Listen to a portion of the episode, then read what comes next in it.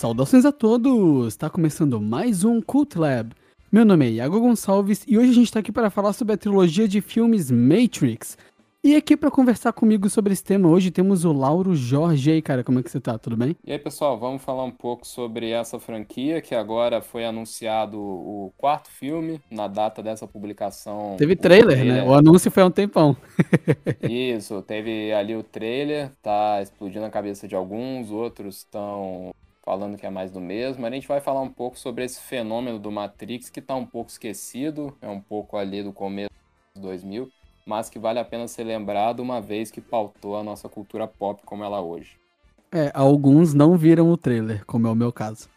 Ah, é, é, o bingo do Cult Lab. Agora, é. é. todo, todo episódio. Eu não vejo trailer. É, eu não vejo, eu não vejo. É, é. e também todo aqui episódio. com a gente. E também aqui com a gente. Tô vendo me perder agora. e também aqui com a gente o Leonardo Chaves. E aí, cara, como é que você tá? Tudo bem?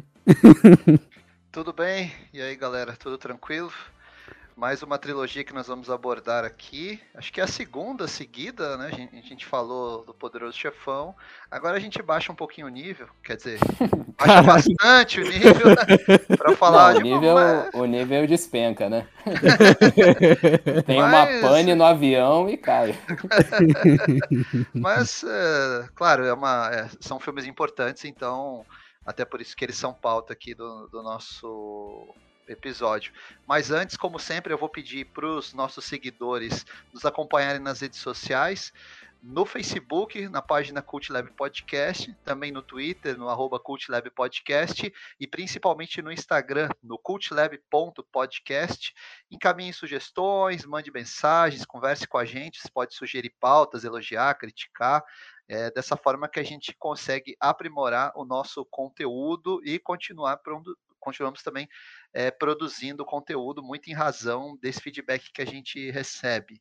E vou pedir, como sempre, o pessoal compartilhar o nosso conteúdo com amigos, parentes, etc. Nós estamos ali no Spotify, também no Deezer, estamos no Google Podcast e no Apple Podcast, onde você, claro, pode nos classificar. Bastante importante esse compartilhamento e essa classificação também para a gente continuar produzindo os nossos episódios semanais. Isto. Isto não é real? O que é real? Como se define real? Se você se refere ao que pode sentir, cheirar, provar e ver, então real são apenas sinais elétricos interpretados pelo seu cérebro. Este é o mundo que você conhece. O mundo como ele era no final do século XX. Ele existe hoje apenas como parte de uma simulação neurointerativa, que chamamos de Matrix. Você tem vivido em um mundo de sonho. Este é o mundo como existe hoje.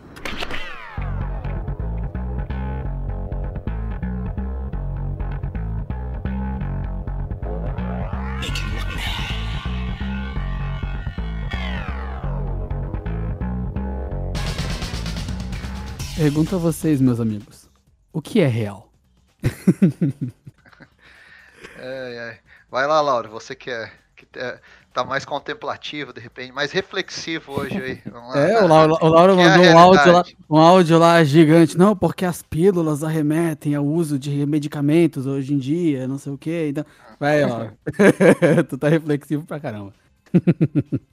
Olha, Matrix, como que a gente pode começar, né?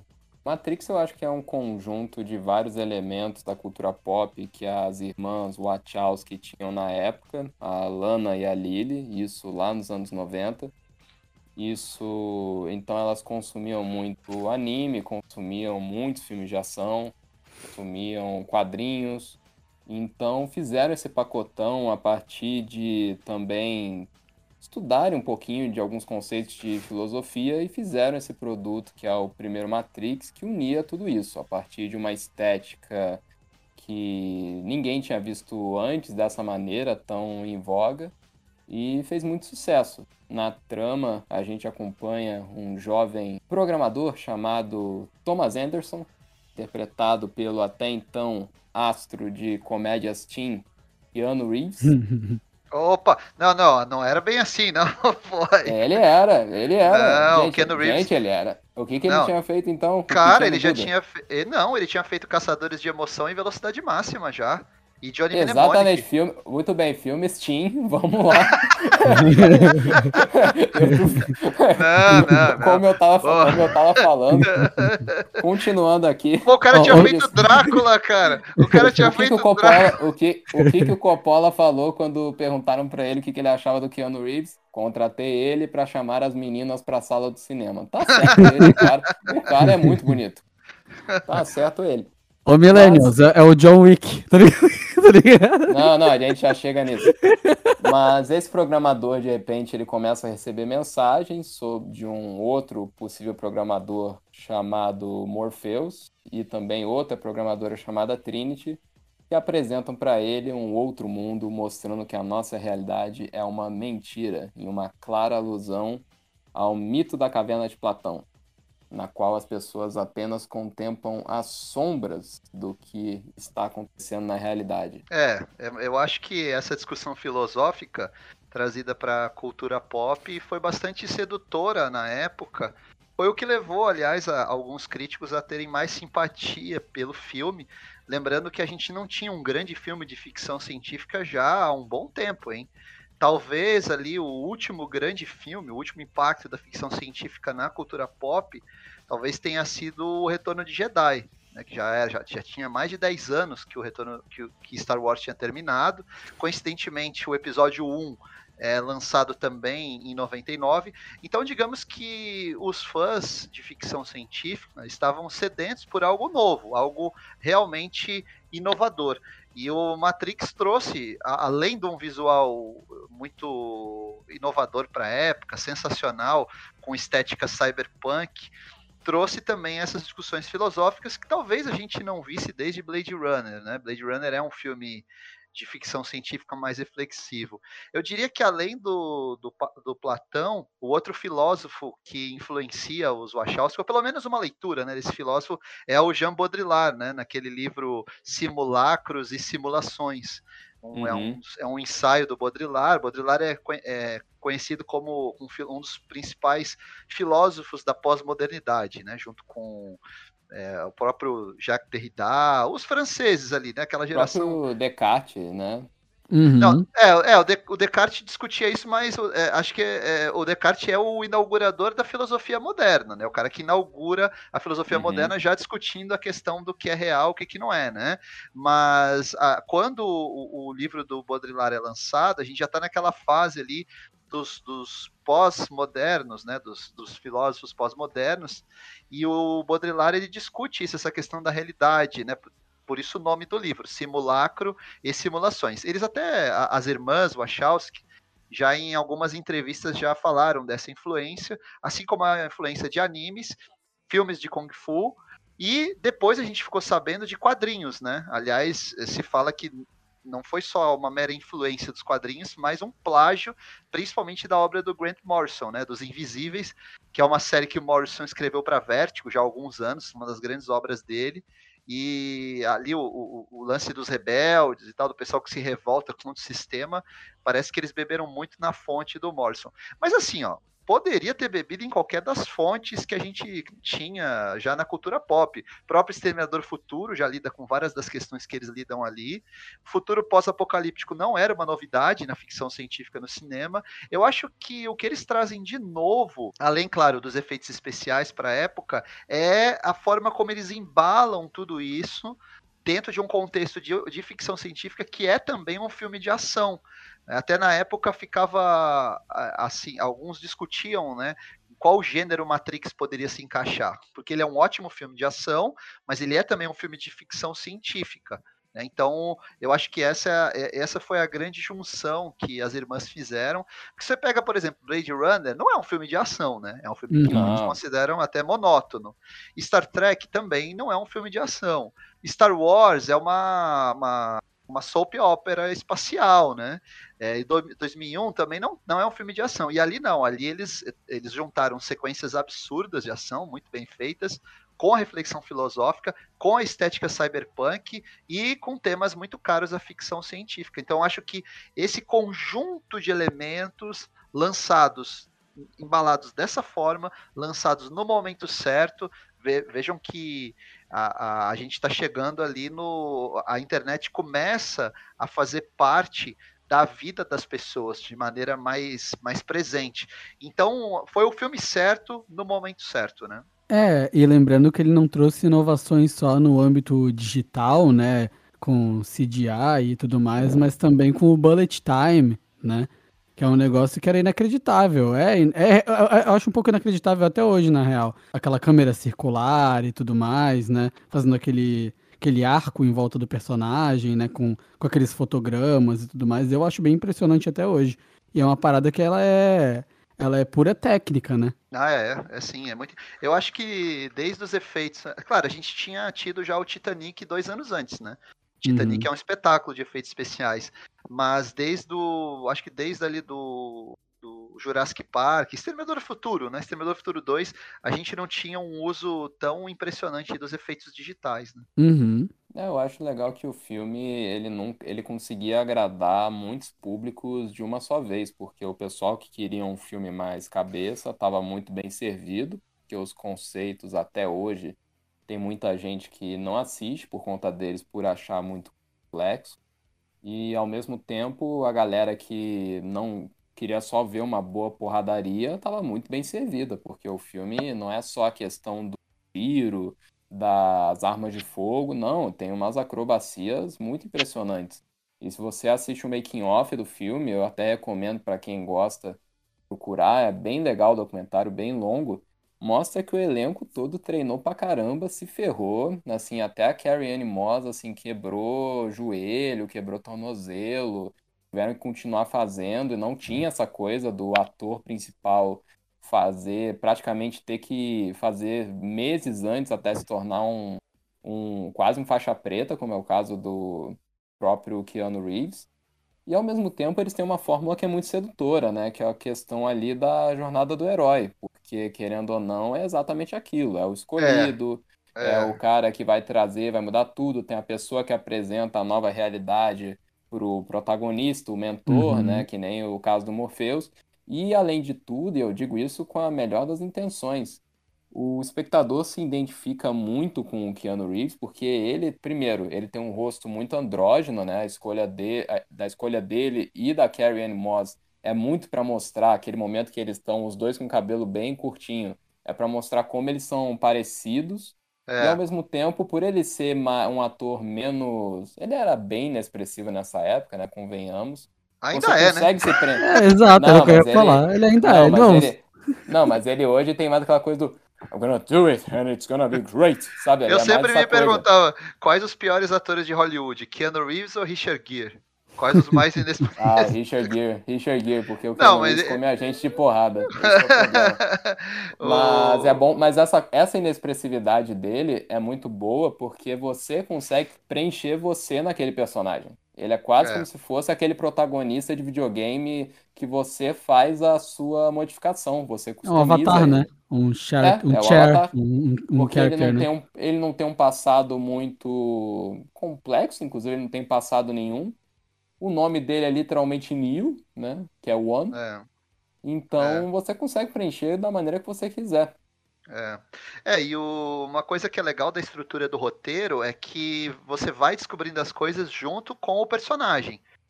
Muitos uhum. roteiros não fazem, não usam essa estrutura. Né? Até você pega o Exterminador Futuro, você, você tá sempre um passo à frente da Linda Hamilton. Aqui uhum. não, aqui você vai descobrindo junto com o Neil até que vem a grande revelação de que o mundo que ele tá é um mundo virtual criado pelas máquinas e que o mundo real ele foi destruído, né? Mas você sabe, eu me lembrei do, do impacto do filme na época. É, sempre tem divisão entre os críticos. Não, não existe filme unânime que todo mundo, todo filme tem um ou outro crítico que, que critica, que reclama. o José Wilker ele falava que para ele o Matrix era um filme sobre um moleque que bate rápido e que aprende a bater mais rápido. Pra ele era isso. tá errado? É, é. E como é que vocês, a gente estava falando do elenco? Vocês sabem quem foi cotado para fazer o, os personagens principais antes, né? Antes do Will, do Will Smith, né? Era o Will Smith e o Morpheus ia ser o Val Kilmer, cara. Val Kilmer. Era justamente a ia mudar ali, né, a etnia dos personagens e eles fizeram o inverso. O Will Smith comenta até hoje, tem entrevista, ele fez um vídeo até bem engraçado sobre isso. E não só foi a decisão mais estúpida da vida dele, como também ele comenta que as irmãs Wachowski explicaram para ele e ele não entendeu nada. Ele não... Mas assim, até o, o Morpheus, outro que também queriam botar, depois que o Val Kilmer disse que não ia participar, foi até o Sean Connery. Queriam botar ele como Morpheus, só que, de novo, ele também não entendeu nada do filme. Então... É, o, o, Will Smith já, já recusou um monte de papel, né, cara? Recusou em Django, não foi também? Sim, o não, Django ele estava quase mas certo. O Django, mas o Django foi culpa dele mesmo. Ele, ele que foi babaquinho. Uhum, o Django estava uhum. quase certo. E no fim das contas acabou sendo o Jamie Foxx, né? Nessa época o Will Smith saiu do, do Matrix para do Matrix para fazer aquele As Loucas Aventuras de James West. Acertou, foi, um, né? Foi um fracasso. É. Esse ele entendeu. Esse, esse roteiro ele entendeu. Cara, mas assim, é, os astros, a gente nossa, como que pode? O cara recusou esse filme. Mas os astros de Hollywood, eles, eles têm acesso a trocentos mil roteiros. Então, óbvio que em algum momento da carreira eles recusaram um filme que virou sucesso, mas eles aceitaram vários outros que estouraram. Daria até um podcast sobre isso, né? Há, há filmes que seriam com outros atores. O pessoal lembra, ah, o Richard Gere recusou Duro de Matar, o Stallone recusou um Tira da Pesada, né? Tem, tem um monte de graças história. A Deus. Essas mas, duas graças a Deus. É... Não então, dava, né? Não é dava. Deus, né, cara? É, mas o, o, filme seria bem diferente, eu acho, com esses outros, outros atores. Lembrando que as irmãs Wachowski, na época, eram, eram se identificavam pelo gênero masculino, né? Era o Andrew, né? Andrew e Larry Wachowski, era isso, né? Isso, isso. isso. Aí, e... anos depois, elas fizeram a transição. Isso, e hoje é Lana e Lily, Lily. né? Lily, isso. isso. É. Simplesmente assinam como The Wachowski. Elas já vinham, isso. elas já tinham. É, é, legal falar um pouco sobre a carreira delas, porque elas já tinham alguns sucessos, inclusive na Warner. Por exemplo, aquele filme Assassinos, que é dirigido pelo Richard Donner, a gente até comentou sobre esse filme na, no podcast do Donner, que tem o Stallone, o Bandeiras e a Julianne Moore, é roteiro delas. É o roteiro uhum. Wachowski Brothers. Nesse filme, elas já estabeleceram uma relação de confiança com o produtor Joel Silver. Joel Silver, para quem não sabe, é um grande produtor de filmes de ação dos anos 80 e 90. Ele é produtor de Duro de Matar, produtor também do Máquina Mortífera. E quando é, ele, ele embarca no projeto do Matrix, ele e o Lorenzo de Bonaventura, que era, era o chefão da Warner na época, o filme, o filme realmente ganha é, estofo. O filme consegue se viabilizar. E aí que eles conseguem é, trazer um orçamento alto. Matrix não foi um filme barato. A Warner já vinha do trauma do Johnny Mnemonic. Não sei se vocês lembram desse filme, que já era com Keanu Reeves, já tinha uma ah. estética cyberpunk, só que flopou de um jeito. que, que assim, ó, a, a, os estúdios não queriam apostar numa nova ficção científica em razão do fracasso de filmes como Johnny Mnemonic. Na cabeça deles, o público não estava afim de ver esse tipo de, de produção na tela. Mas as coisas foram se encaminhando, a produção é, fechou ali com o elenco, né? Keanu Reeves, Lawrence Fishburne, Carrie Ann Moss. Eles trouxeram o Joe Pantoliano, que já tinha trabalhado com eles, é, é, as diretoras, né? Não, elas tinham dirigido já o Ligadas, Ligadas pelo Desejo, que é um filmaço, filmaço, uhum. que tem ali a, é, a Gina Gershon, né? E a... A Jennifer Tilly, né? Isso, e, e já tem o Joe Pantoliano, que trabalharia com, com as irmãs Wachowski no no Matrix depois. Esse filme, olha, é o meu preferido delas. Eu gosto mais até desse filme do que do Matrix. É um noir, assim que. Eu nunca vi esse filme. Ah, é ótimo, é ótimo. Recomendo demais. Eu não sei onde achar esse filme hoje. Eu, Eu sei. Ele... é, não sei se o Lauro tem o DVD desse filme. Tenho, tenho. Ele, ele é uma ediçãozinha assim bem, bem simples, mas. É, ô, Lauro, me empresta o DVD então. tá ligado? Ah, pode deixar. Tô, tô mandando aqui no Pombo Correio Invisível. mas, mas o que eu acho interessante é que se você for ver esses esse trio de atores, diz muito sobre a natureza das Wachowski nessa época, porque eram filmes menores, filmes meio underground, assim, não era um cenário, não era um cenário de blockbuster, né?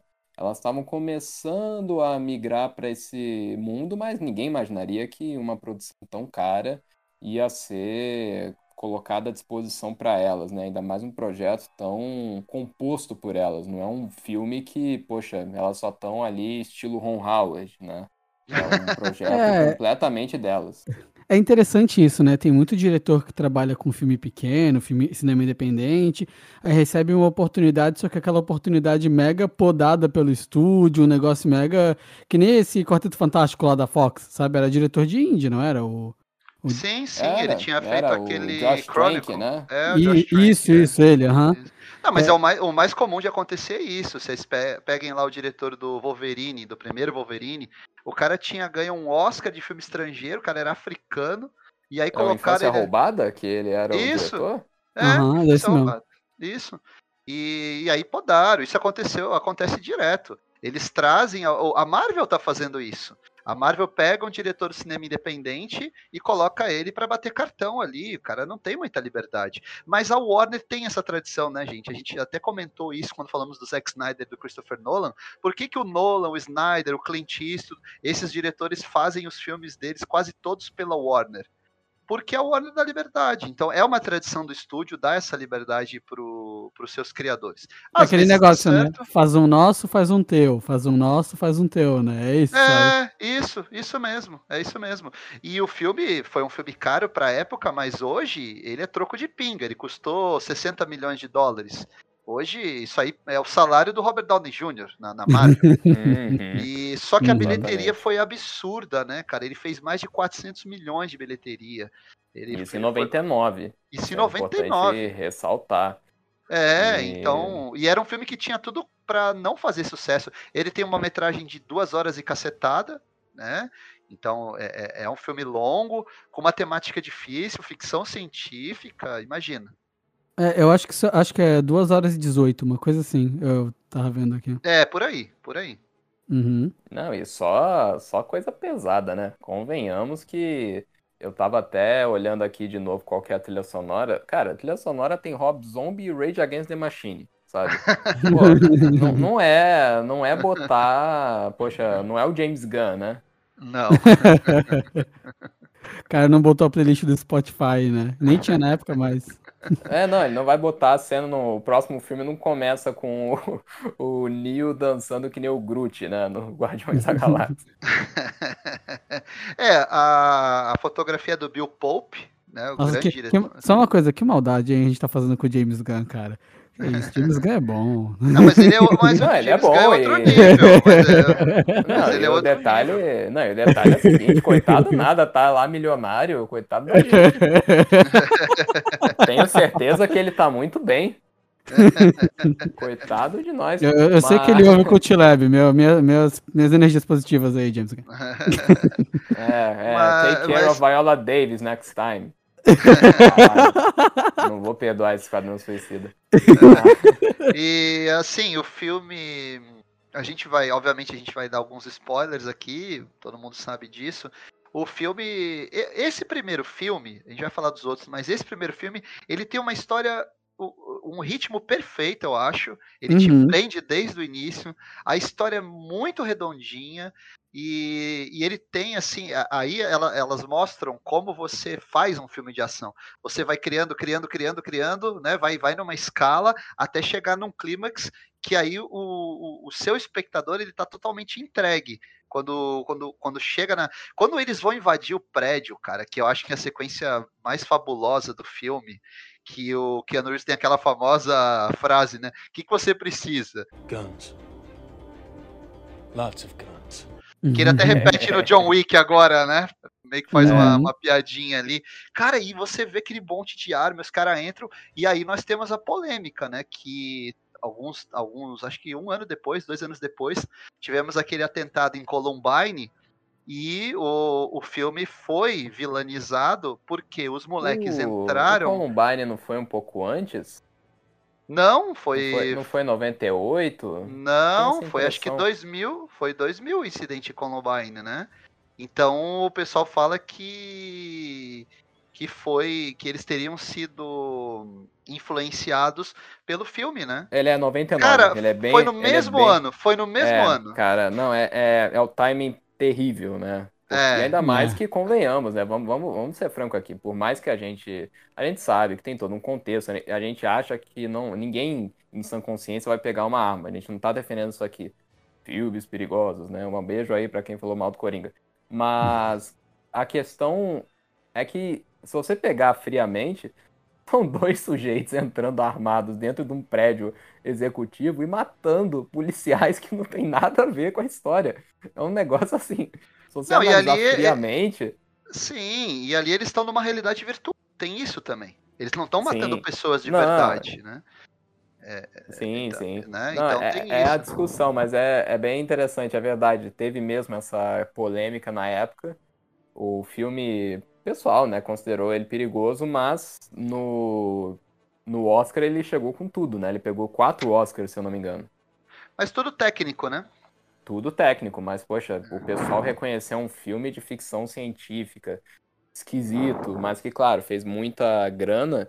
É um avanço. Só, só para relembrar aqui, o Bill Pope chegou a ganhar de melhor fotografia ou não? Não, não, ele não, não levou. Até tô olhando aqui, quem ganhou foi o Conrad Hall por Beleza Americana. Beleza Americana foi o grande vencedor daquele Oscar, né?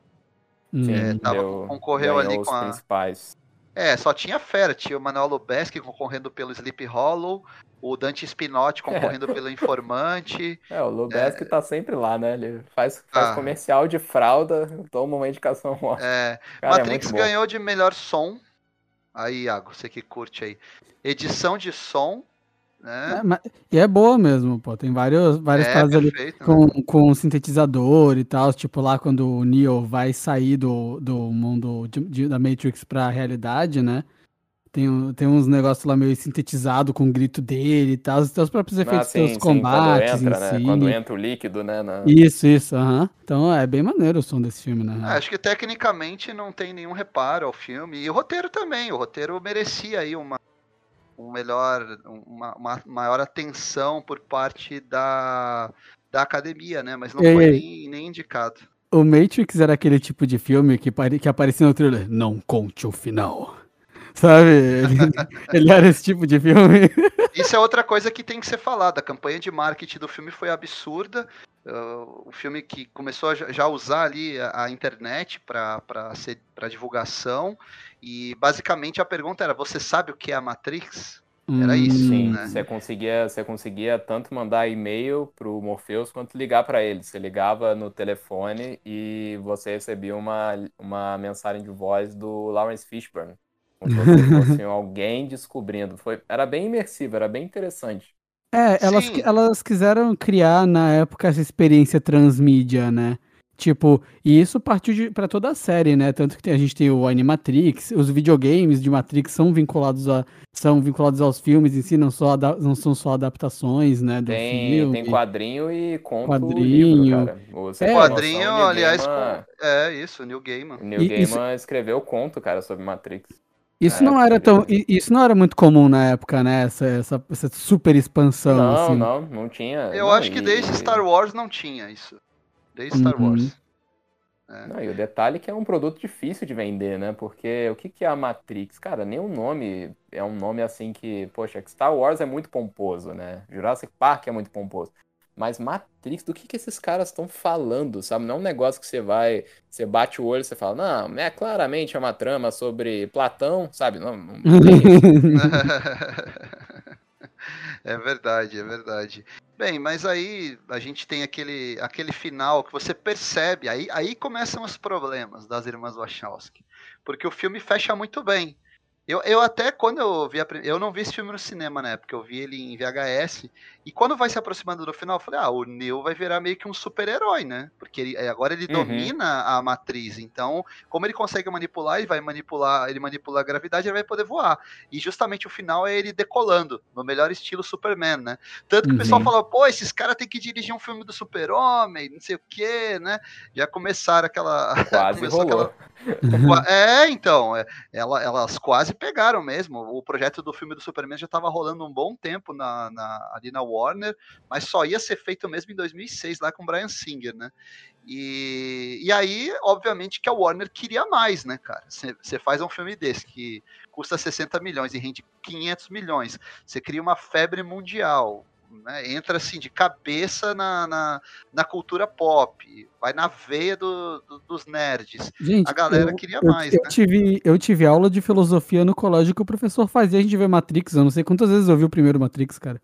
É, porque ele é didático para explicar alguns conceitos básicos da filosofia, uh -huh. né? Ele é uh -huh. didático.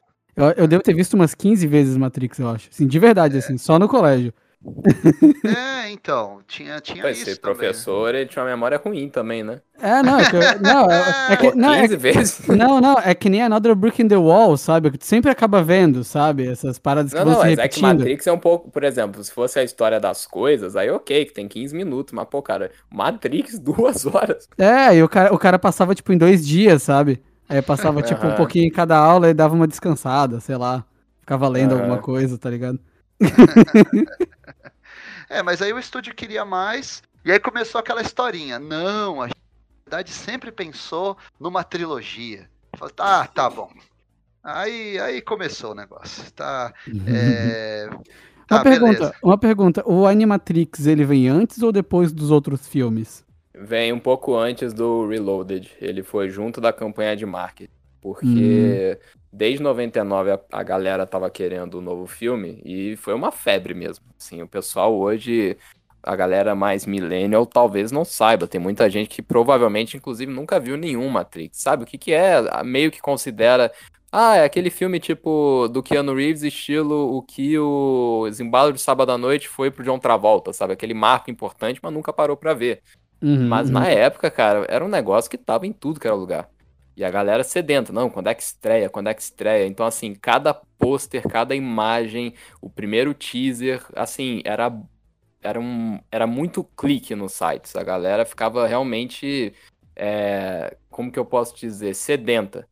E ao mesmo é, tempo tinha, é cara, outdoor, hype, né? tinha... Não, não, não, era pior que o hype. Era pior que o hype, porque não tinha, não tinha nada comparado a Matrix na época. Não uhum. tinha, simplesmente. E a galera via, tipo, cara, tem o outdoor, tem o pôster no metrô, tem o óculos que você vai na ótica e é o óculos do Nio, tem o uhum. relógio, tem o celular. Cara, tinha. Cara, sério, passava tanto na, na televisão, o, o comercial ali, que assim, chegava ao ponto, na época do Reloaded eu devia ter, isso é 2003? 2003. Cara, eu devia ter. Eu tinha 8 anos, mas eu sabia o que era Matrix. Não sabia os conceitos, não entendia isso, mas, cara, era tava na boca do povo sabe? A galera falava, não, é tipo Neo ali, sabe? Tipo, lembra aquela galera que fala assim, ah, o moleque é feio que nem o Gollum. Era tipo isso, uhum, sabe? Era um uhum. fenômeno cultural imenso. E então, quando estreou, e eu lembro bem quando estreou, porque a galera fazia fila pra ir no cinema lá no interior que eu morava, lá no Rio de Janeiro. Cara, até no VHS, até no DVD, inclusive eu lembro que no DVD eles vendiam tanto a versão full screen no DVD quanto a versão widescreen, que é uma maluquice, né? Escolha o widescreen. Mas, mas é que na mas... época tinha muita resistência ao widescreen, viu? Eu tinha. me lembro que a gente, você pegava os DVDs e falava, ah, formato de cinema. O pessoal falava, pá, mas aí a tela tá cortada? Ah, tá errado, é, tá Essa cortado isso Haja preta aí, rapaz. Aí eu é, falo, bom é, é perder a imagem. É, exatamente. É, mas, e, e, tem o lance também que, é, cara, assim, é, realmente é algo eu não sei vocês, mas eu acho bem diferente ver um filme em full screen, tipo, com a tela toda ali. Dá uma sensação diferente. Eu não, eu não vou julgar tanto assim, não. Não, tipo, não, não é pô, julgar, mas não, é, por exemplo, por exemplo, mas, por exemplo, por exemplo, vocês já viram a, a, cópia do Vingadores, o último Vingadores teve em full screen mesmo na TV Zona, assim, sem ter as barras pretas? Dá uma imersão bem diferente, mano. Eu, ente... eu não tenho Não, nada é- contra as barras pretas e tal, faz parte Não, do não, dia a dia. não né? é. Não, não, aí que tá. Mas a- é, você tem que mostrar pra pessoa. Não tô falando que essas pessoas, não, elas não. Elas são idiotas. Não, não tô falando disso. Tô falando só que Uhum. elas não sabem do que elas estão falando. Se Aham. você for botar a cena ali do Vingadores Ultimato, as duas, ó, lado a lado, você vai ver que, cara, você perde muito da, da cena. É, é Uhum. Fica claro. comprimido. uhum, É como se você uhum. estivesse mutilando o filme. Sim, sim, sabe? total. Tu corta, tu corta os Então, lados e tal. Não, você Uhum. corta tudo, cara. Aí você pensa assim, cara, pô, diretor de fotografia, diretor, todo mundo pensando nesse quadro, que se dane, né? Então corta mesmo. E, É. inclusive, eu acho bem limitador quando o pessoal vende aqui, e tem algumas empresas que fazem isso, infelizmente, vendiam filmes só em full screen, cara. Vários. Tem, tem alguns do Tarantino que eu tenho aqui na coleção, cara, tudo full screen. Uhum. Infelizmente, assim. Mas, e lá fora o pessoal nem cogita isso, cara. O pessoal, sério, vende tudo widescreen. Você, como assim full screen? Mas você vai cortar o filme. Mas assim, Uhum. só uma questão cultural mesmo. Eu entendo, mas as pessoas não sabem do que elas estão falando. Sim, sim, total. Mas o Reloaded já foi uma experiência bem diferente, né? Eu, a- o Leonardo viu no cinema, né, Leonardo? Como é que foi na? É, eu, eu vi os dois no cinema, né? Porque isso foi uma coisa interessante. A Warner investiu muito nos dois filmes, é, tanto que liberou o dinheiro para fazer dois filmes de uma vez, até, até Uhum. porque por uma questão de economia, né? Como eles tinham os- a- a- as irmãs Wachowski vieram com um roteiro muito grande, com muitas ideias, a Warner falou: ah, então faz logo os dois filmes, vamos fazer logo os dois filmes aí, a gente libera. Hoje isso até é relativamente comum em superproduções, Vingadores, Piratas do Caribe, Harry Potter, mas na época não era, né? Você, acho que quem tinha feito isso na última vez tinha sido o Zemeckis com as duas partes do De Volta ao Futuro, né? O 2 O e o Senhor dos 3. Anéis rolou isso também, né? Mas Senhor dos Ah, Anéis dos é Anéis filmou tudo 2001, junto. né? Filmou tudo junto, é 2001, né? Uhum, O, pri- o primeiro uhum. Senhor dos Anéis. Então é, é pós-Matrix ali. E aí, é, cara, se criou uma expectativa absurda. Falou, Nossa, os caras vão fazer uma trilogia, vai, assim, explodir as cabeças. E aí, quando o filme foi lançado, já naquele ano, a revista Time colocou lá que era o filme do ano. O pessoal só esquece que, a, que a revista. Time é da Warner, né? É. pra ele, certamente era o filme do ano. Pô, é marketing disfarçado de jornalismo. Mas foi, o, foi um grande impacto. Eu vi, eu vi no cinema. E o 2, pra mim, qual é o problema do 2? Primeiro que os efeitos especiais já estão meio datados. Tem muito efeito Então, digital. então, É uma, é uma senhora. profusão, né? De, de efeito A digital. cena do Neil contra os vários agentes. Nossa! Você fica, você fica assim, nossa, não tem ninguém, né? É só uma tela verde isso aí. Não tem É. ninguém lutando. Nossa, que videogame dos anos 2000. Mas, na- mas na, É. época, era- na época essa cena era legal, eu sempre me Era. questiono isso. Era é porque, eu legal, se- é porque cara. eu sempre achei horrorosa, desde que eu vi a primeira vez. Não, na época era bem legal. Na época era bem legal. Hum, Hoje ficou datado. Agora, a cena mais legal, mais marcante do filme pra mim é a perseguição na estrada, que eles fecharam realmente É, é uma, bem uma legal. autoestrada. É, o filme é todo filme, é, ele é todo feito na Austrália, né? É, tirando acho que algumas partes de estúdio que eles fizeram ainda nos Estados Unidos. E a cena que ele enfrenta os gêmeos albinos ali na, na, na autoestrada, ela é uma cena que remete Gêmeos muito. albinos de dread. Isso tem que, Isso. Ser deixado, tem, que, tem que ser deixado claro. E isso remete muito à, à sequência do Exterminador do Futuro 2, né? É, é, acho que só o, o James Cameron tinha conseguido fazer uma sequência de perseguição naquele nível nos últimos anos ali. O filme também tem um, um registro interessante, que é a estreia da Mônica Bellucci no cinema americano, né? É verdade, isso tem que ser dito. Esse filme não é ruim, então. Não, com aquele, pronto, é com aquele figurino ali, com aquele Não, vestido não, você vermelho. ninguém, ninguém vai falar mais mal desse filme. Nem o 2, nem o 3. Eles são bons. É, ela, ela faz uma. Qual era o papel dela? Ela ficava com aquele Merovision lá, Tanto né? faz, tanto É. faz. Então, o Faz. filme, eu acho que o 2 ele funciona bem como um filme de ação, ele é anti, mas ele já perde um pouco em relação ao primeiro no, no que diz respeito ao roteiro. Ele não é mais, ele já é muito enrolado. Tem aquela cena que até a- até hoje acho que o pessoal satiriza quando o Neo encontra lá o como é o nome, o barbudinho, Arquiteto. O arquiteto. Nossa, aquilo é uma enrolação.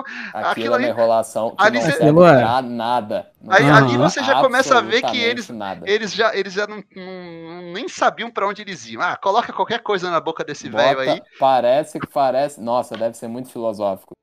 É, isso. O cara fala nada com nada ali, é só um, um trololó desgraçado. E tem outra que é também engraçado, que a atriz que fazia Oráculo, ela morreu, né? Então eles tiveram que trocar a atriz do, segundo, do primeiro pro segundo. Aí colocaram uma outra atriz ali e o Neil pergunta: Ah, você está diferente? Ela é, porque tudo muda na matriz. Eu falei, ah, cara, vocês isso aí foi um problema de bastidor, tiveram que trocar a atriz.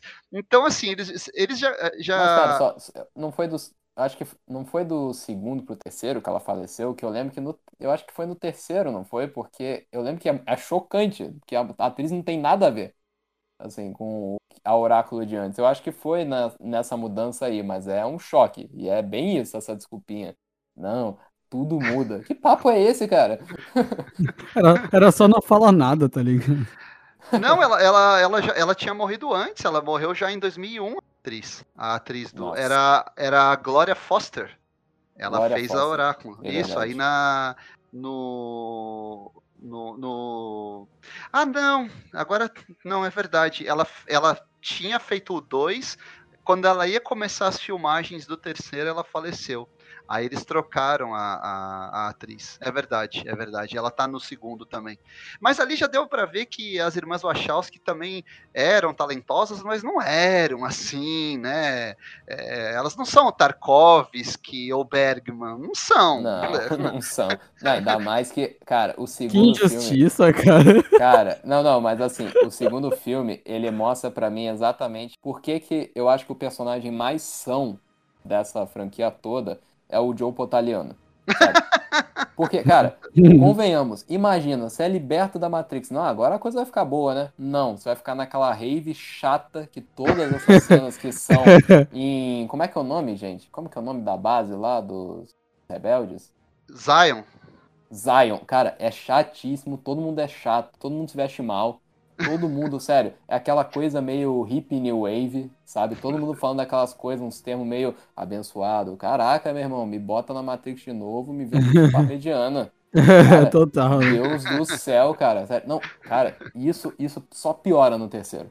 No é, terceiro o... mesmo aí. Nossa, o aí é terceiro. É... Nossa. Nossa senhora, o terceiro é o filme do Trololó, viu? Nossa, chato, piegas pra caramba. Os caras enfiaram o pé na jaca ali. O Morpheus totalmente contraditório no terceiro, né? Mas assim. Não, o... ele fica berrando o filme inteiro. No segundo cara, também. Perdido, perdido. Então, eu acho isso. O, o, o primeiro é um marco da ficção científica que é um ótimo filme. O segundo é um bom filme de ação, tem uma sequência espetacular, que é essa da, da autoestrada. É, só que você já vê que as, eles não tinham tanta ideia assim para desenvolver, né? ou pelo menos eles não sabiam direito como iam desenvolver. Mas ele foi um grande sucesso, né? O filme ele foi lançado em 2003, arrebentou nas bilheterias e foi uma diferença de seis meses, né? Entre um e outro, foi isso, né? Foi. Inclusive, isso. uma Caramba. coisa que era bem chocante no final do segundo é que ele termina do nada, né? Ele é. não tem, tipo assim, três atos. Não, é termina do nada. Uhum. Eu lembro bem porque na época eu era criança, né? Eu tinha oito anos. Então quando eu fui ver, tipo, passava direto na TV, né? Passava direto na HBO. Eu lembro que quando terminava, eu falava, ué, mas e agora? Ah, tem que esperar, tipo, um tempo até eles lançarem, depois ir pra TV. Eu falei, tá, mas por que termina o filme assim do nada, sabe? Porque o Senhor dos Anéis, pelo menos, tem ali um desfecho, né? Tá, tem. terminou uhum. a batalha do Abismo de Helm, não, ali meio que assim, é o Neil falando assim, é, então tem que ver aquilo ali, hein? Termina. Tipo, caraca. É, é, é, é meio o segundo filme do Hobbit, né? Assim. Que ele acaba ali do nada. É, não, é, mas, nossa, falta uma coisa em cena, sabe? Falta um, É, mas é como, como o lançamento do terceiro estava programado dali a poucos meses, na, eles entenderam que toda aquela trama ia estar tá fresca ainda na cabeça do público e o pessoal veria mais ou menos como você vê uma série. Episódio já estou preparado para ver o próximo na semana que vem.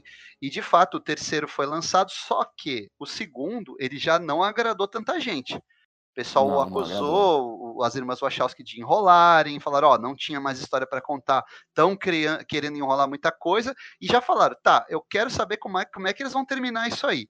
E os fãs, cara, pô, os, os fãs são fogo, né, cara? Foi muito engraçado. Eu me lembro que eu vi no cinema, E, e, alguns conhecidos, até que estudavam comigo, o pessoal estudava filosofia e tal, o pessoal começou com umas teses, e depois isso foi para a internet, lá no, nos primórdios dos blogs e do, dos chats. Fóruns. Dos fóruns. Chegou, chegou no ICQ.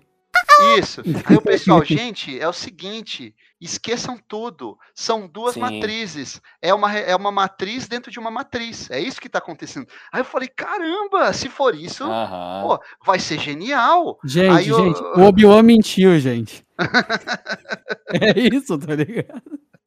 Aí eu falei, caramba, se eles realmente estão pensando nisso, se a ideia da, da, da, das Wachowski é a matriz dentro da matriz, beleza, comprei total. Cheguei para ver o terceiro filme, ah, ah, não, era só aquilo mesmo ali, viu? Era...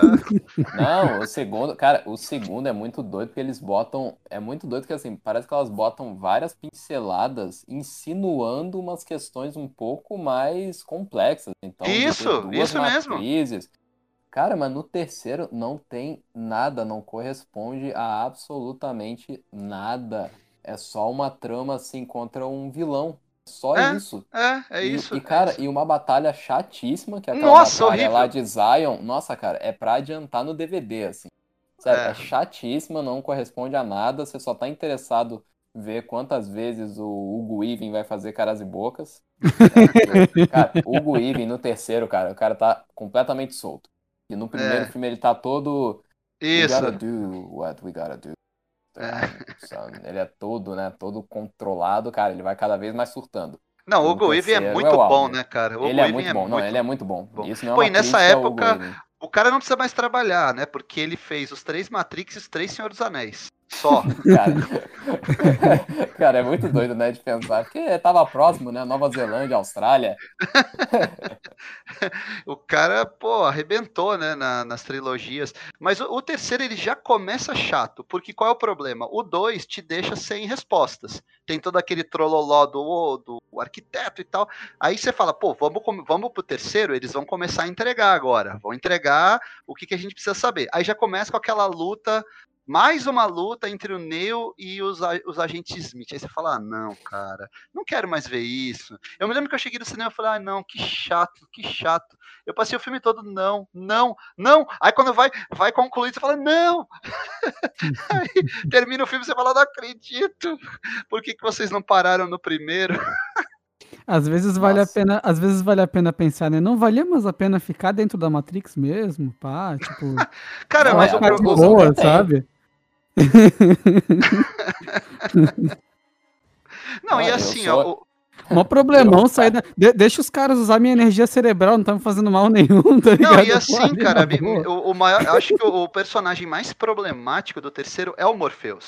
Porque o Morpheus, no primeiro filme, mesmo no segundo, o cara era um revolucionário, ele queria botar a matriz abaixo.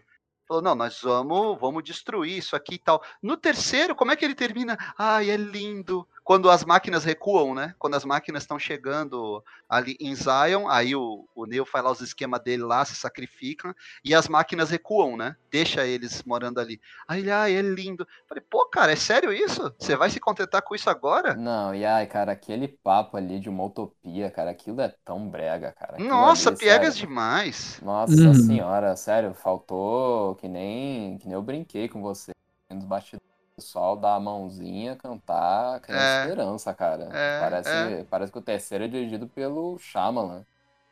É, eles se perderam mesmo ali, a produção cara. se perdeu, cara. Se perdeu. Não, e, Por isso... e o mais doido é que, se você for perguntar, eu já perguntei isso pra várias pessoas que viram a trilogia, o Neo e a Trinity morrem no terceiro? As pessoas, tem gente que diz que sim, tem gente que diz que não. Eu fiquei, cara, mas peraí, não deveria ter uma resposta tão variada para isso. Ou é. morreu ou não morreu. Zeros é... e uns, Lauro. São zeros e uns. Não, mas... Pensei, mas é porque ele, ele se sacrifica, mas na verdade, dentro da Matrix, ele tá tipo um pendrive e a, e a Trinity também sacrifica. Cara, aí você vê que assim, a narrativa ela é frágil. Essa narrativa uhum. ela não tá dizendo a que veio. Ela não diz nem o que está acontecendo em tela. Não, eu, eu me lembro, eu me lembro da, da crítica do Rubens Wald Filho.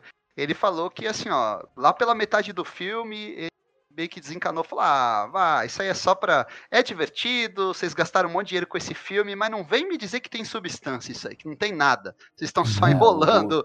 Rubens era uma maçã, né, cara? Puta, faz falta Rubens. Então, no final, eles enrolaram, enrolaram, enrolaram. Não conseguiram concluir de um jeito satisfatório nem para os fãs, nem para os críticos, nem eles nem fecharam as pontas dentro da própria trilogia. Né? Tudo bem, você pode deixar algumas coisas em aberto e tal. A gente viu agora, Marvel concluiu os 10 anos de, de universo Marvel, deixando algumas pontinhas para serem exploradas aqui e ali, mas fechou o arco dos personagens. E Uhum. assim, cara, a, a, a Trinity morre de um jeito tão besta, tão besta, porque no segundo filme, a, é- é- aquela sequência que ela, que ela foge no final, que ela toma o tiro, é muito bem feita, muito legal, né? E ela não morreu Uhum. ali. Aí como é que ela morre? O, a nave cai e ela tá com. Ela tá empalada, né? Ela morre empalada. É, uma, uma antena da NET. Ah! Não, ela. né, velho? Cara, é muito. Não. Não, e é muito assim. Ah, mas morreu? Talvez. Ah, cara, sabe? Ou mata ou não mata o personagem, cara. Sério, isso num, num roteiro é tão básico, sabe? É, é Nossa. bem isso mesmo. Então, o terceiro ele foi achincalhado pela crítica. Tanto que, assim, o pessoal falou: olha, é- é, acho que deram corda demais pra esse pessoal aí, essas irmãs não têm esse talento todo. E depois, realmente, elas comprovaram, porque elas foram fazer Speed Racer, foram fazer uns filmes. Pô, nada a ver, cara. Esse, qual é o outro aí que elas fizeram aí? Destino de Júpiter, né? Uhum. Destino de Júpiter é Destino de. Júpiter, cara, fizeram uns filmes, se perderam totalmente. Por isso que eu digo, é legal você dar liberdade dentro de um sistema de estúdio, você dá liberdade para um diretor, mas se você não tem uma equipe, um produtor ali, um produtor executivo, pelo menos, que te chama a atenção e fala, ó, quem sabe você vai por aqui, né? Quem sabe a gente dá uma podadinha ali, porque o ci- cinema é arte colaborativa. É- é, não tem essa coisa de, ah, o autor, o cara vai fazer tudo. Não, não tem como. Então foi, foi ali, foi uma, uma, uma ego trip dessas irmãs Wachowski que acabaram estragando uma proposta que era muito legal lá no início. Tanto que a gente cita as maiores trilogias da história do cinema e o Matrix não tá nem perto. E poderia estar, ninguém, né? Ninguém cita, ninguém É. cita. Nossa, mas assim. Não, e, e até isso foi um detalhe. Eu acho que a reação do público e crítica, claro que assim, o filme fez muito dinheiro, inclusive é por isso que as irmãs Wachowski estão até hoje aí, porque, gente, querendo ou não, elas deram mais de bilhão pra Warner. Então a É. Warner, sempre que vai ter algum projeto, não, financia, beleza. Mas se você for ver, e isso é um fenômeno que eu tava até conversando com vocês mais cedo. Tem uma galera que não não faz a menor ideia do que seja Matrix. Mas não faz a menor ideia, não, não viu, não vai ver. E, Inclusive, agora puxando o gancho para esse quarto filme, que vai estrear agora em dezembro. É, eu não sei se o filme vai fazer Não vai ver mesmo. A galera não vai ver mesmo. Porque, cara, são, é uma trilogia muito complicada pra você pegar e reassistir. Vou tentar começar a assistir o Reloaded só pra perceber aquele gosto amargo e dar uma parada, mas o terceiro mesmo, cara, não, não, não tenho mínima vontade, porque eu lembro, o que eu lembro do terceiro dá uma, dá um sentimento ruim, sabe? Exceto a Não, e Bellucci. É- é, não, a Mônica Bellucci tá no terceiro também? Tá, tá sim, participação Ah, bem tá. especial. Então, o, o problema é que as irmãs Wachowski, se tudo bem, ó, fizeram um filme ruim ali, mas depois se redimiram fazendo vários legais, tem uma carreira sólida, aí beleza, pô, né, agora elas vão revisitar o clássico que elas fizeram lá atrás, eu acho que despertaria um certo interesse. Agora, não foi o que aconteceu, né? A carreira delas é, no mínimo, irregular. E assim, eu não, Não. sei o que que, o que que vocês acham que levou a Warner a retomar a Matrix agora. Se é, será que é pra já tentar res- ressuscitar uma franquia pensando no HBO Max?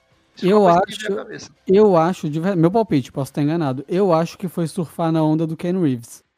Eu acho que é isso. Você acha que é por causa Hum, do não. Keanu Reeves mesmo? Acho que não, acho que, cara... Eu acho que é, cara. Hoje é Mas- difícil um, cara- um astro, um astro alicerçar todo um projeto, é muito difícil. Cara, é que o Matrix, tipo assim, é, pô, é, eu imagino que tipo de ideias eles trabalhariam hoje em dia, como, sei lá, algoritmo, é, verdades, sabe? Essas, essas coisas que são bem atuais e que a internet não era tão assim.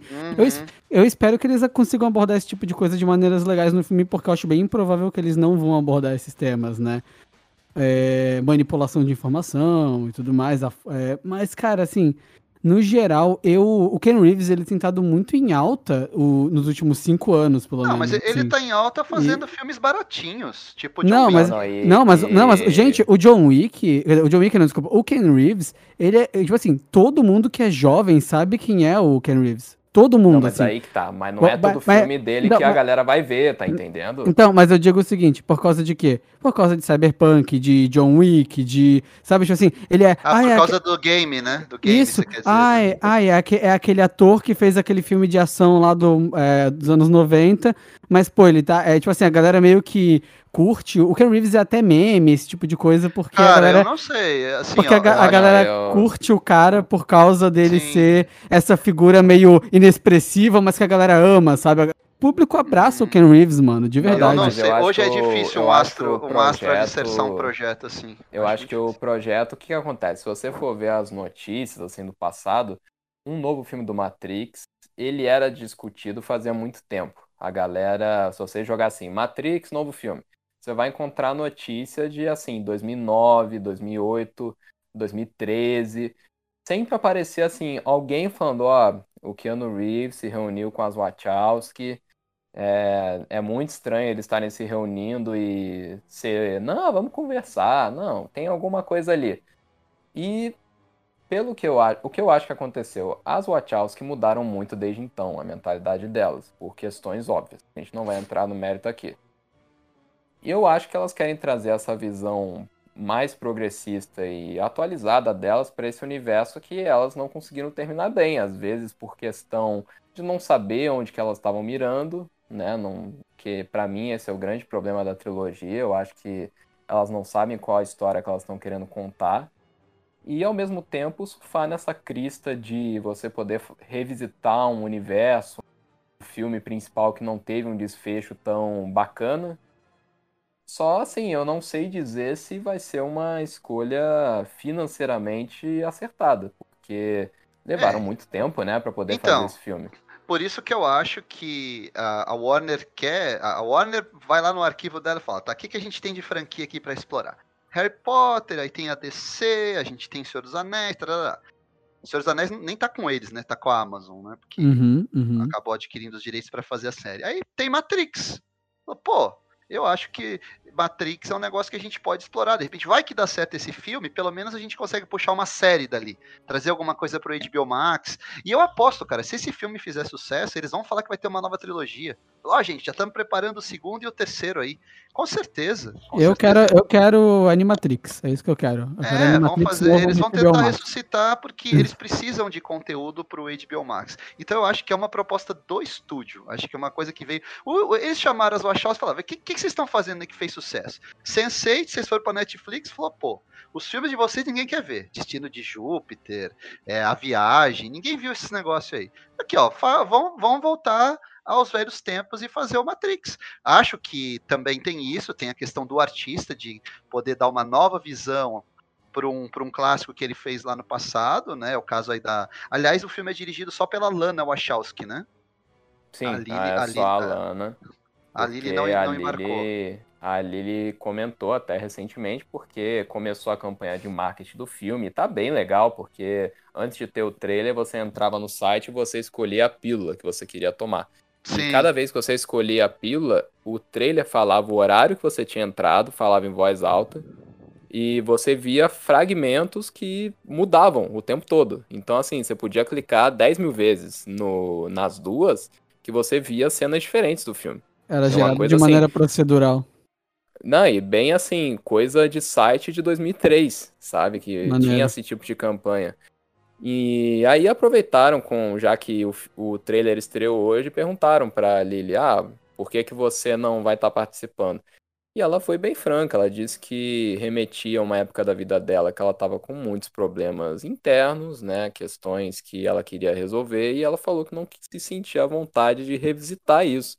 Porque realmente, se você for ver o primeiro Matrix, ele é o, aquela amálgama de um universo meio, eu posso dizer, de juventude, assim, meio underground, sabe? O pessoal é filme de Kung Fu, é coisa de anime, sabe? É coisa de Uhum. hacker, sabe? Não é uma coisa que talvez diga muito respeito a ela hoje. Até por É isso no que eu... europeu. É, não, e assim, o próprio, próprio trailer, assim, do novo filme, é, quem ainda não viu, e aí, Iago, é, você vai ver É. que não tem aquela fotografia escura. Você vai ver Não, uma fotografia mega clara, assim, parece até filme do, do Inárito, tudo iluminado, uma câmera HD, assim, sol. Eu falei, ué, sol? Eu nem sabia que tinha.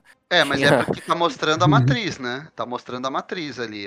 Eles Não, tão- mas é muita cor, cara. Eu lembro que todo mundo no Matrix tinha Não é cabelo verde? verde. Não é verde, É então, tudo. o trailer? Não, não, Não, não é não. Aliás, a gente pode falar aí do trailer. O trailer foi lançado hoje.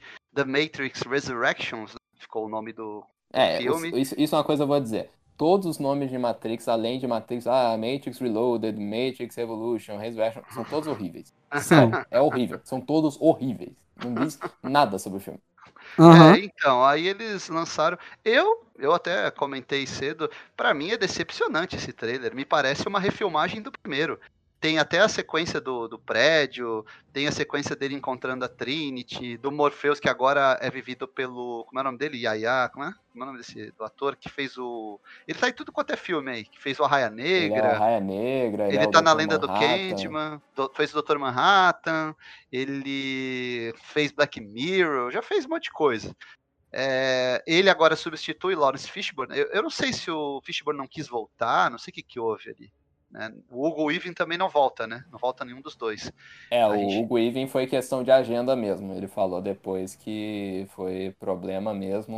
Ainda mais que o filme tava terminando de filmar, cara, começo da pandemia, assim. É, Tava, tipo, o pessoal comentando, isso foi lá em Berlim, inclusive, filmaram tudo por lá, mais ou menos. sim. E dizendo que foi mega complicado, porque tinha que isolar todo mundo, auge, assim, nem vacina na época. É, foi bem isso mesmo. Foi dessas produções que tiveram que encarar o da, da pandemia.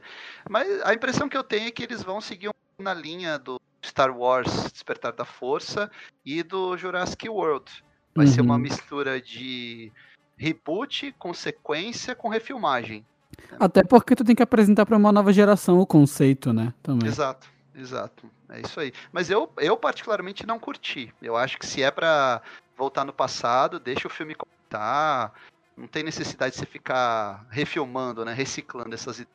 Mas pode ser que a gente se surpreenda. né? O filme sai agora em dezembro. Eu até achei que ia ficar pro ano que vem.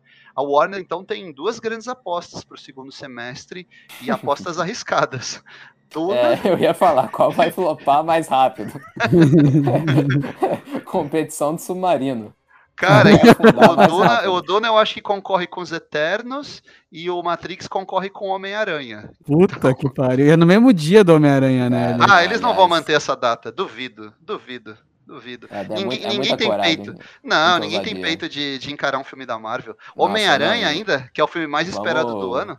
Vamos fazer uma parte aqui também que, cara, se fosse qualquer outro filme, assim, blockbuster, batia o, o Eternos. Batia, claro que batia. Gente, Eternos. Batia, é propriedade nova, Mas, né? mas, cara, Duna, claro que vai o Eternos encher de porrada, cara. Não tem Cara, eu não, sei, eu não sei se os filmes batem o Eter- Eternos, não, cara. Eu não sei se tem blockbuster pra. Eu acho, eu não sei se hoje tem um blockbuster que peite um filme da Marvel, cara. Ah, Eu não, acho- se botar um filme de terror ali, o pessoal vai ver o filme de terror e não vê Eternos, cara. Ah, eu não sei, cara. A, É, ma- a ah, marca cara. Marvel é forte, cara. Muito É muito forte. difícil, é muito complicado. Quando eu, quando eu vejo o pôster e vejo que assim, nossa, esse plot é muito esquisito. Que não vai gostar. Mas, mas é Duna, né? Então Duna vai, vai morrer. Coitado, a gente fala de Duna em outro episódio. Mas o Matrix eu acho que vai afundar mais ainda, cara. Porque o Matrix. É sério, eu acho, não só porque ele tá disputando contra o Miranha, mas porque, cara, é. Convenhamos, quem se empolgou hoje com o trailer é o pessoal um pouco mais velho. Eu não vi ninguém, tipo, mais jovem. Nossa, que trailer incrível. Cara, não vi, mas assim, não vi mesmo. Talvez alguém compartilhando assim, ué, é um novo John Wick? Sabe? É, é, Tá como- igualzinho. Ao contrário do caso do Homem-Aranha, né? Que foi, tipo, trend no Twitter. O caralho, todo mundo falando, meu Deus, o Alfred Molina é ele mesmo. Não, Sabe? Homem-Aranha É, bateu recorde. de- É, uau. Uau, Não, mas eu, eu digo, eu, eu, mas eu, eu até. Outro trailer que eu não vi aí, ó, o bingo aí. Eu, eu até comentei antes aí, o, para mim, eu também, se for assistir, provavelmente até por questão de família, eu levo meu filho no cinema. É óbvio que eu vou ver Homem-Aranha e não vou ver uhum. o Matrix. Até porque esse Homem-Aranha é um, vai ser um negócio mais especial. Acho que vai aparecer o William Defoe, aparecer. É, é mais ou menos a mesma curiosidade que eu tenho para ver o novo filme do Flash. Eu vou ver porque vai ter o Michael Keaton e o Ben Affleck, cara. Então, uhum. é, eu acho que, que tem, tem a, a, Marvel, a, a, acho que a questão da fórmula Marvel, de, diferente do que acontece com Matrix, além de ter o nerd velho de guerra que gosta de ver os filmes da Marvel, porque lia os gibis, que tem uma relação com aqueles personagens, tem o público novo.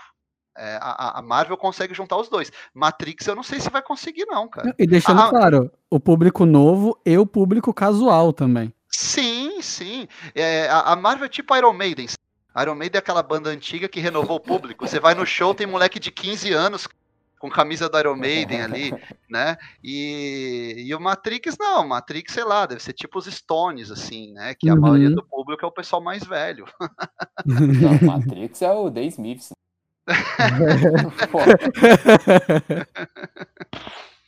Mas é isso, né? O, fica só a curiosidade, para a gente não terminar numa nota tão ruim. Procurem, quem tiver a curiosidade, quem gosta de Black Mirror, gosta de Love, Death and Robots, procurem o Animatrix, porque é uma proposta bem parecida, bem é parecida mesmo. E, e é muito superior a todos os demais filmes, além do primeiro, do Matrix é muito superior, eles compreendem que, inclusive, não é uma história straight line, né? Não é uma história de três atos, é um universo que você está explorando ali com esses personagens que aparecem de vez em quando. Então, o caso do Morpheus, o caso do Neo, né? Que ele é visto como salvador nesses curtas. E, cara, não envelheceu mal, não. Eu tenho aqui o DVD, Infelizmente, eu acredito que esse, essa animação só deva estar disponível agora no HBO Max. Mas, de novo, como que o pessoal de marketing na época era inteligente? Você ia ver, tipo, um filme da Warner no cinema antes de passar o filme, e podia ser qualquer filme. Podia ser um romance, podia ser um terror. Passava um curta do Matrix antes. E o pessoal assistia, adorava, e às vezes até saía da sessão. Porque o pessoal só queria ver aquilo. Era muito maluco, assim, era um fenômeno mesmo. Mas vamos Sim. ver o que, que o filme promete aí, né? Hoje vemos só o primeiro trailer. Apesar de que é um longo trailer, né? Tem dois minutos e pouco. É, é um trailer Tem... completo. Acho que não precisa lançar é um mais nada, aliás. completo, é, não precisa. Vamos ver o que, que vai ter mais de campanha de marketing. Tem muita gente falando que vai ter mais coisa para para ter essa imersão. E provavelmente, se todo mundo aqui não for ver o Homem-Aranha, deve ter crítica. Não, a gente vai. Assim, a, gente faz na, a gente faz na semana gente, seguinte ali, né? A gente não, faz um a gente vai. A, a, gente até dá a impressão que a gente torce para o filme ser ruim, mas não. Eu, eu só tô, eu olho pro histórico do, das diretoras. Uhum, eu olho pro histórico uhum. do artista e falo, ah, qual a expectativa que eu vou ter com, esses, com, essa, com essa galera aí? Né? Fizeram nada de legal, então, expectativa zero. Tomara que eu me surpreenda, que seja um é, filme. Filme bom a gente sempre quer, né, cara? Claro, claro, claro. Imagina, né? A gente, a gente não, não, não, torce. Só que tem coisas que é difícil. Pô, não, não, não acertaram nos próximos filmes, todos os outros filmes que elas fizeram, mais uma série de TV, não acertarem nada. De repente, vai que vai que acerta agora, né? Pô, mas, cara, mas Sense8 explodiu no Brasil, né, irmão? Era um Sim. negócio de louco aqui, todo mundo só falava disso. É. A, seg a, segunda temporada teve cenas aqui em São, pa em São Paulo, lá em São Paulo, né? É, tipo, por causa do, do barulho do fã brasileiro e tal. Encheram o saco pra Netflix concluir, é. teve um é, longa-metragem é, concluindo, né? É, eu nunca vi esse filme aí. O termo é esse mesmo, o termo é esse mesmo. Encheram o saco pra... Mas então é isso, gente? É isso, muito fechamos. bem, fechamos. Então, né, vamos primeiro aqui agradecer ao ouvinte que ouviu até aqui. Espero que tenha gostado. Não esqueça de acompanhar a gente nas redes sociais, seguir a gente nas plataformas de podcast e até semana que vem. Abraço. Até semana que vem.